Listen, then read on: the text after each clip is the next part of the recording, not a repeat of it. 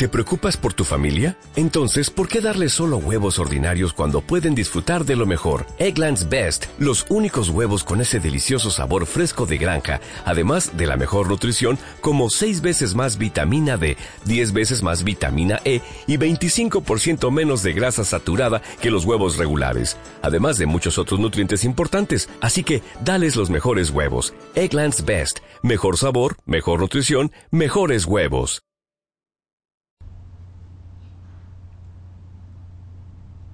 Hola, un saludo desde La Habana. Y sí, llegó el jueves, mi día preferido de la semana. Y yo, yo soy Joanny Sánchez, cubana, periodista, ciudadana, además la jornada ha amanecido muy cálida, con bastante sol y poco fresco aquí en la capital cubana, así que abriré de par en par esta ventana 14 para asomarme e invitarlos a todos ustedes a que se asomen junto a mí a los temas y las noticias más importantes de este 30 de septiembre de 2021 aquí en Cuba. Se nos acaba el mes en esta jornada y yo voy a comenzar hablando de ya las prohibiciones, advertencias y arrestos que está trayendo la convocatoria a la marcha del próximo 20 de noviembre. Pero antes de darle los detalles y los titulares, voy a pasar a servirme el cafecito informativo en esta jornada de jueves que ya les dije es mi día preferido de la semana. Nací un jueves, así que celebro cada jueves el regalo de la vida, el complicado y hermoso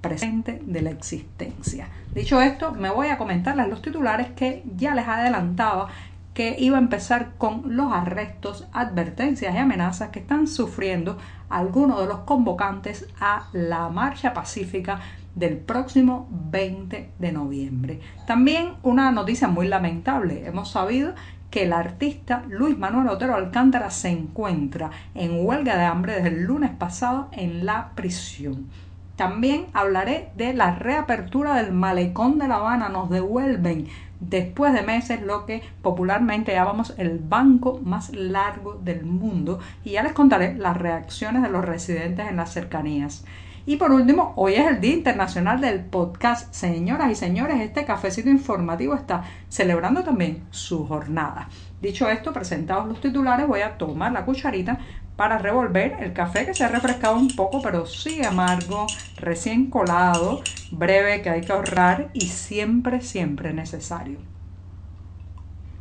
Me doy un buchito y con la misma los invito a que pasen por las páginas del diario digital 14ymedio.com y allí, allí podrán ampliar muchos de estos temas y la mayoría de estas noticias. Y dicho esto, me voy con la primera cuestión que está relacionada con un evento del que hemos hablado ampliamente aquí que es la convocatoria, el llamado, incluso los trámites burocráticos legales que han hecho, han impulsado varios activistas a lo largo del país para poder manifestarse en varias ciudades cubanas el próximo 20 de noviembre, unos días después de que el oficialismo reabra las fronteras a los visitantes internacionales. Ya esto, aunque faltan muchas semanas todavía, ya esto está generando, señoras y señores, eh, una reacción del oficialismo cubano. Y claro, ¿cómo reacciona el oficialismo cubano? Prohibiendo, censurando, eh, deteniendo y amenazando. Porque es la forma en que se han conducido por décadas con la impunidad,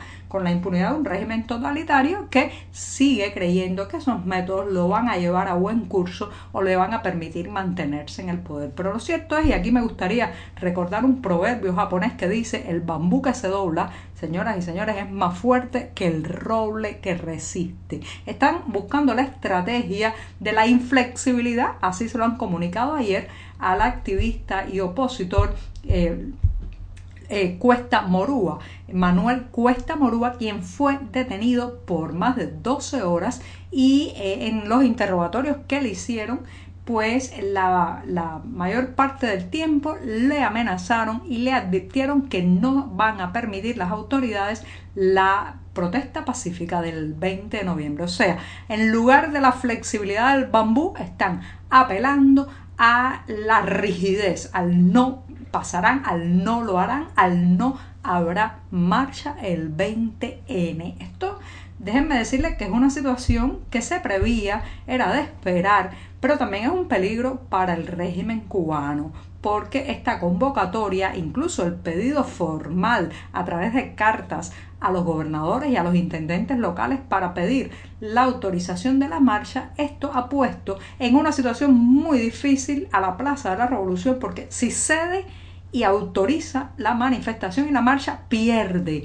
porque entonces miles y miles de personas, incluso puede ser que muchos más que el pasado 11 de julio, llenarán las calles pidiendo libertad y haciendo notar que eh, la, la, situación de ideología monolítica, de apego absolutamente al régimen, es una falsedad levantada por décadas. Pero si no autorizan la marcha, si arrestan a sus principales cabecillas, las personas que están convocando esta manifestación, también pierden porque queda en evidencia que incluso la propia legislación que ellos han creado para simular ciertos derechos civiles es absolutamente falsa y no se cumple. Ya sé, ya sé que me dirán que la dictadura es dictadura y no hay que demostrar nada, pero lo cierto es que esto está poniendo en jaque, está poniendo contra las cuerdas a las autoridades cubanas que ya están empezando a arrestar a algunos de los líderes principales o de los activistas principales que están convocando y también están haciendo algo muy sucio, que es una de las estrategias de las viejas estrategias de la policía política y la seguridad del Estado cubano, que es amenazar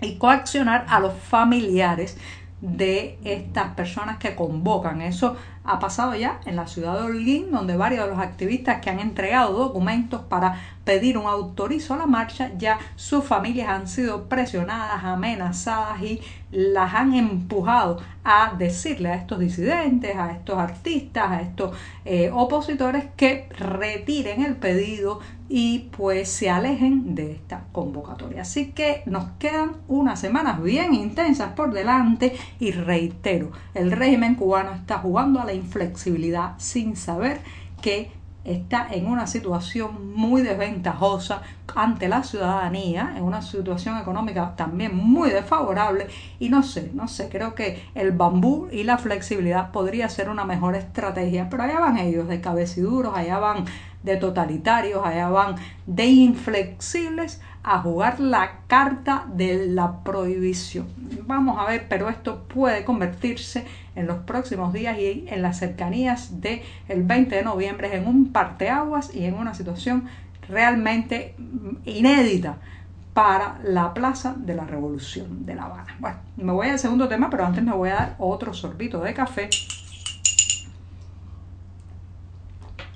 Porque ahora paso a una cuestión que está relacionada que es el artista Luis Manuel Otero Alcántara. Ya saben que la chispa, el, el embrión de todo esto que ha ocurrido en las últimas semanas y especialmente durante las protestas de julio pasado, bueno, pues todo ese embrión apunta a eh, la labor cívica de concientización de la falta de derechos y también eh, pues eh, de denuncia que se ha llevado por décadas en esta isla en el movimiento disidente, el periodismo independiente, los opositores y los activistas, pero especialmente a lo que ha hecho el movimiento San Isidro y la figura de Luis Manuel Otero Alcántara en los últimos dos años. Lo cierto es, señoras y señores, que como saben, fue arrestado este creador el, eh, pasado 11 de julio justamente y desde entonces pues está en prisión y ahora hemos sabido la triste noticia de que se ha declarado en huelga de hambre desde el lunes pasado eh, en eh, reclamo por la escarcelación inmediata, la liberación inmediata de todos los presos políticos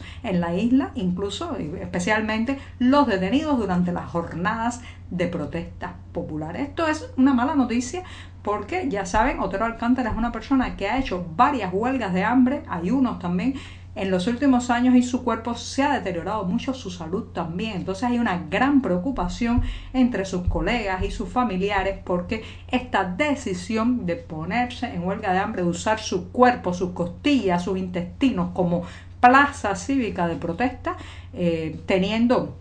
a su alrededor la convicción de que no puede usar otras herramientas, solo su cuerpo para el reclamo y la denuncia, bueno, pues esto puede llevarlo a una situación de daño físico irreversible eh, que todos tememos. Así que reitero, se ha sabido a través del movimiento San Isidro un comunicado que desde el lunes pasado Luis Manuel Otero Alcántara está en prisión en la huelga de hambre. O sea, en la cárcel donde está detenido desde hace meses se ha declarado en huelga de hambre. Y eh, me voy con esto a la, a la tercera cuestión de este jueves que tiene que ver con una buena noticia. Finalmente,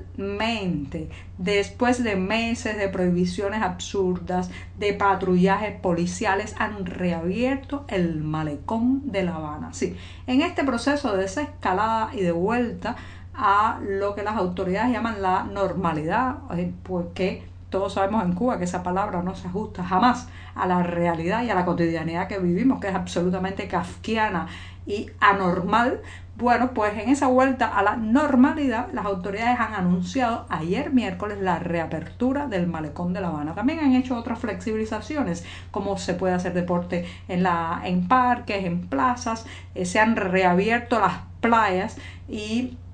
eh, también las piscinas, algunas de ellas con regulaciones de cantidad de personas, pero esto ha representado un alivio, señoras y señores, porque La Habana no es una ciudad sin su malecón. Recuerden que en esta capital hay mucha gente que la única posibilidad de recibir un poco de brisa, de disfrutar de cierto paisaje, eh, es acercarse a lo que hemos llamado el banco más largo del mundo, sí, el muro del malecón habanero. Entonces, meses y meses de absurdas restricciones, permitiendo las colas y el hacinamiento en lugares cerrados para comprar comida y con el malecón eh, pues prohibido incluso transitar por la acera del litoral más cercana al litoral habanero estaba absolutamente prohibido. Bueno, nos han devuelto el malecón ayer y ya hay imágenes muy lindas de la gente regresando a sentarse, a tomar brisa, a pescar, en fin, vamos a ver cuánto nos dura esto, pero lo cierto es que ahora mismo ya ya tenemos otra vez el muro del malecón para sentarnos, meditar, reencontrarnos. Y me voy diciéndoles que hoy, hoy es el Día Internacional del Podcast y este 30 de septiembre se celebra el día justamente de este formato que yo he elegido para eh, pues comunicarme con ustedes, contarle la Cuba profunda, hablar del día a día en esta isla, un formato de transmisión digital que ha pasado a ser de una, una, de una actividad aparentemente aficionados a convertirse en una verdadera fuente de historias, noticias y buen periodismo. Aprovecho también para anunciarles en este Día Internacional del Podcast que este cafecito informativo estará beneficiándose de ajustes eh, mejoras en las próximas semanas. Así que esperen, esperen el nuevo formato, los nuevos cambios, porque en este programa sí hay cambios. Y con esto me despido esta mañana, que será viernes, el último día de la semana, con este cafecito informativo. Muchas gracias. ¿No te encantaría tener 100 dólares extra en tu bolsillo? Haz que un experto bilingüe de TurboTax declare tus impuestos para el 31 de marzo y obtén 100 dólares de vuelta al instante porque no importa cuáles hayan sido tus logros del año pasado, TurboTax hace que cuenten. Obtén 100 dólares de vuelta y tus impuestos con 100% de precisión, solo con Intuit TurboTax. Debes declarar para el 31 de marzo. Crédito solo aplicable al costo de la presentación federal con TurboTax Full Service. Oferta sujeta a cambios o cancelación en cualquier momento.